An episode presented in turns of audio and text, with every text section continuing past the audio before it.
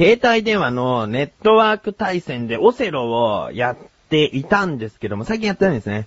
やっていたんですけども、あのね、自分は、全国ランキング82位がピークで、えー、そっからやってないんで、今どんどんどんどん周りが抜いてってると思うんですけども、そこまで食い込めましたね。うーん。その、友人と対戦したら結構圧倒的に、まあ、一回も負けることがなかったんだけど、勝って、うーん、でもね、得意げになれないのが、その一緒にオセロをやったのは実物ではなくて、そのゲーム上で、コントローラーを交換して、その、置いてくやつで、ゲーム上でやってるんですね。テレビゲーム上で。で、そのテレビゲームのオセロっていうのは一人でもできるようになってて、一人でやるのはもちろんコンピューターが相手で、コンピューターのレベルが5まであるんですね。レベル1が一番弱くて、レベル5が一番強い。うん。で、自分は最初にレベル3からちょっとね、挑んでみて。で、最初は負けちゃったの。うん。でも、でも自分の中でちょっと油断しちゃったなっていうところがあって、ちゃんと改めて気を取り直して、やってみたらレベル3に勝った。うん。じゃあレベル4行こう。レベル4はもう、ストレートで勝った。ストレートってのは一度も負けずに、ちゃんと一発で勝てた。うん。じゃあレベル 5? もうここでレベル5に勝っちゃったらほんとこのゲームもう人とやること以外使わねえなとか思っちゃって。で、やってみたんだけど、勝てないね。すごいこのレベル4とレベル5の強さの差が。うーん、だけどね、その、コンピューターを相手にオセロをやるっていうのは、まあ、勝てなかったからっていうのもあるかもしれないけど、ずるいなと思うんだよね。その機械が計算しだして、その置いていくっていうのはずるい。うーん。だって先の先までこう、コンピューター計算ができちゃうわけじゃないですか。こっちは、その、人と対戦してると、こいつはこういうやり方で攻めてくるかなっていうのを、ちょっと、性格とかそういうやり方とかを分析しながら対戦するから、相手が人間だと、ちょっとね、心理戦も入ってきて、やりやすいんですけど、コンピューターって別に考えてるつも計算だから、うーん、やりづらいね。でも自分がその計算できるぐらい、そのレベル5のコンピューターみたいな考え方で対戦してれば、もうある程度の人には勝てるってことでしょ？そのやり方を覚えれば。どんな計算してるかわかんないけど、本当に勝てないんだよね。その、自分のやっていた携帯電話のネットワーク対戦でやってた、その全国ランキング3位の人には勝ったことあるんですよね。うん。それはやっぱりね、相手が人間だから。自分はこんぐらいバカなことをしちゃう弱い相手に見せかけといて、実はもうよく考えておいていたみたいな風に攻めたりとかできるから、相手が人間だと、ちょっとね、隙を狙えるんですよね。うん。あ、ちょっと余裕見せたなと思ったらバーッと攻め込むとかね。そういうことができるから、うーん、コンピューターずるいよね。レベル5はもう何十試合と挑んでも一回もまだ勝てない。うーん、オセロのよく言われることは、覚えるのは一瞬。極めるのは一生っていうのがありましてね。ほんと単純なんだけど奥深い。うーん。うーんまあでもね、オセロ、ちょっと自信あるっていう人いたら、ちょっと勝負してもいいよ。でも、レベル5に負けてる菊池だから、ちょっとね、絶対勝てるっていう自信はない。まあ、こんな弱気な感じの菊池がお送りします。それでは参りましょう。菊池のなだらか向上心。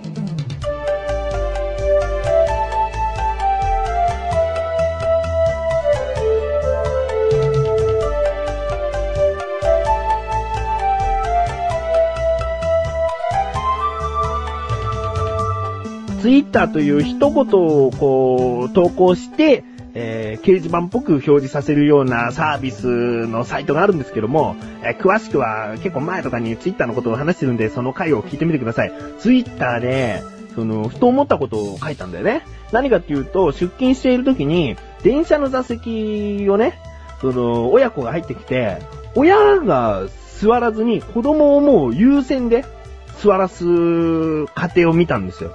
うん。で、ちょっと小逃げだったから、一席しか空いてなくて、で、娘が一人、で、夫婦。娘を即座らせたんですよね。お父さん座るお母さん座るっていうようなやりとりはなくて、すぐ子供に座らす。それってどうなのかなって思って。なんか、子供なんだから、うーん、お父さん座らした方が、一家の大黒柱として、そのなんか、立たせているっていう感じが、立たせているっていうのは、そのおと、お父さんとしてね、お父さんとして立たせているな、えー、嫁と子供はお父さんを立たせているなっていうのがわかるからいいし、お母さんが座るのも、あ、優しいお父さんなんだな、子供もお母さんに気遣ってんだなっていうね、なんかレディーファースト感も出てるでしょ。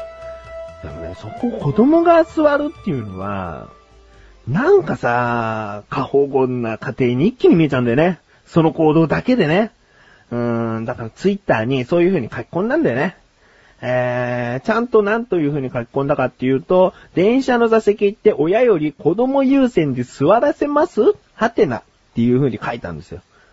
そしたら、自分のその友達登録している、えー、おじさん。おじさんじゃないな、おっさん、おっさん。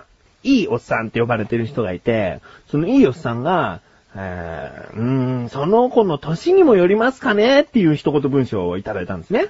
うん。ああ、そうなんだ。歳によるか。じゃあ、あの、自分の見たのは小学校低学年だったから、その言葉通り、自分が見たのは小学校低学年ですね。父、母は前に立っていて、てんてんてんてんっていう風に書いたんですね。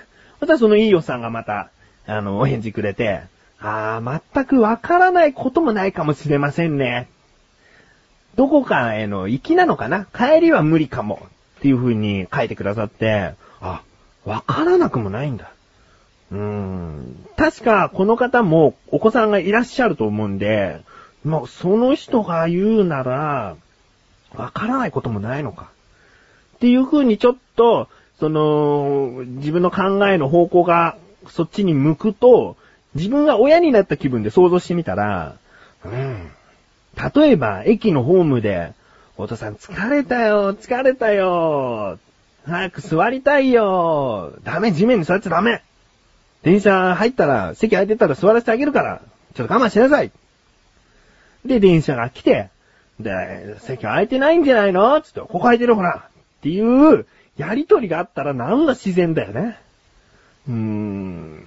やっぱり、その家庭のそのたった一コマ、ただ子供が座っているっていうのを見て、過保護だな、ここの家庭はって思うのは良くないなと思ったんですね。うん。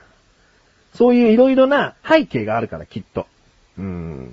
子供は絶対に座らせるんだ、一家ではないかもしれないっていうのを考えたらそう思ったんで、次にその、いいおっさんが書かれた文章の後に自分が多分、その、粋でしたね。粋なのかなって、あの、聞かれたので、粋でしたね。当然のように親が子供に席を与えていた光景が、ちょっと、てんてんてんてん、と思ったのですが、自分に置き換えたら確かにわからないこともないですね、と。うん、書いたんですね。うん。そしたら、その、いいおっさんの方が、意志弱い。意志弱いな、っていう風に 書いてあったんですよね。あーまあ確かに意志弱かったなっていうのはありますよ。ああんだけね、子供は立っとけみたいなことを言っとけながら、なんかそれだけ不満げな感じで、子供って座らせます？みたいなこと書いていたくせに、なんかわからないこともないですねっていう文章だけで、うん、それだけでなんか自分が、そっち側の意見に向いちゃってることは、確かに意志弱いけど、それが、まだまだな、まだまだな菊池らしいなっていうのは自分で勝手に感じちゃったね。うーん、そう、そう、そういうとこあるのって思っちゃって、うーん、だからまだまだだよ、本当に。26歳とか言ってね。ああ、そう、今26歳ね。26歳っつうのもまだまだで、ここで、もう自分の考えっていうのを固めとくって、うん、そんなに良くないよな。うん。例えば年上の人に言われたから自分の意見を変えるとか、そういうことじゃなくて、本当によく考えてそうだったら、そういう風なことって認めていかないと、なんか嫌なんだよね。うん。だからディベートとか討論っていうのは好き。うん。自分が意見変わっちゃうのも悔しいけど、でもいいことなんだと思う。自分が磨かれているような気がする。だからそのいいおっさんにもね、あの、本当に意志弱くてなんか討論するような、なんか手応えのないやつですいませんっていう感じうん、なんか、言い合いの張り合いがなくてすいませんみたいな感じなんだけど、だけどまだまだ、26歳になってまだまだ、そうだな、35過ぎぐらいかな。自分が頑固になっていい時っていうのは、きっと。それまでは人に流され、流されじゃないな。人に影響を受けて、自分を磨いていきたいと思います。なだらか向上心です。菅井よしきです。小高祐介です。菅井小高のお茶の味は2週に1度の水曜日更新。まったりまったりトークバラエティ番組です。小高さん、まったり以外に何か特徴とかありません？かないっすね。お、お聞きましょう。やられ菅井小高のお茶の味、ぜひお聞きください。前半後半ともにお願いします。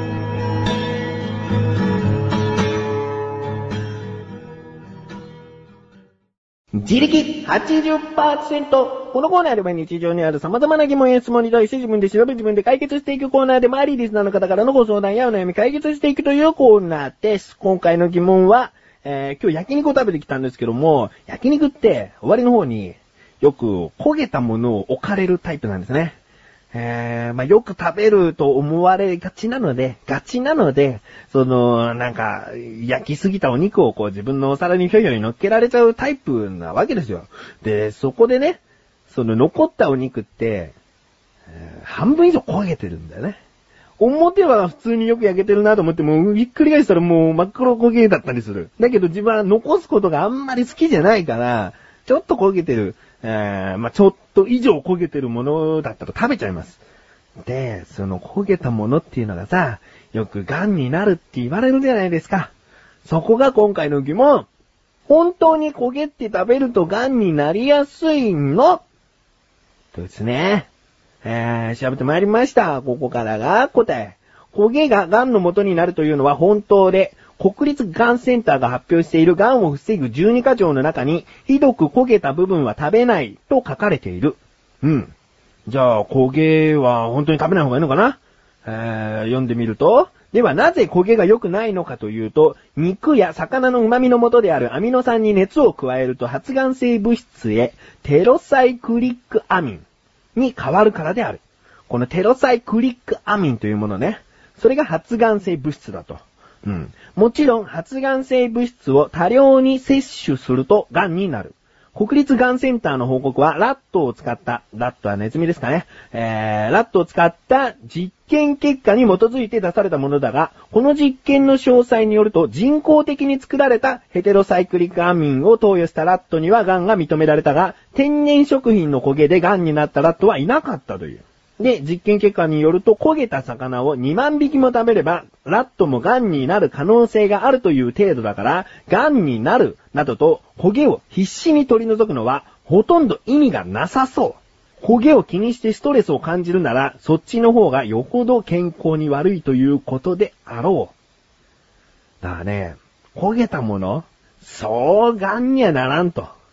焼肉で焼きすぎちゃったとか、魚で焦がしちゃったとか、その程度のものの焦げだったら食べてもいいと。そういうことですね。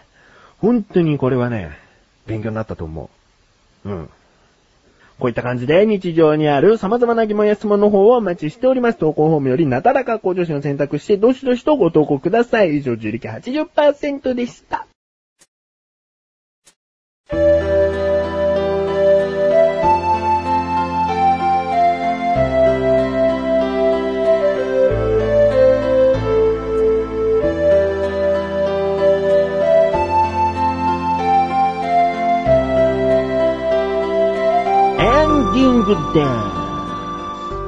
横断歩道のオクラ、オクラではメンバーがそれぞれ持ち寄ったお菓子を食べてそれぞれ評価してしまおうというおしゃべりをやっています。まだ小高祐介は持ってきていませんが、菊池の持ってきたおすすめのお菓子、菅井が持ってきたおすすめのお菓子をそれぞれが食べていろいろあらこうだと喋っております。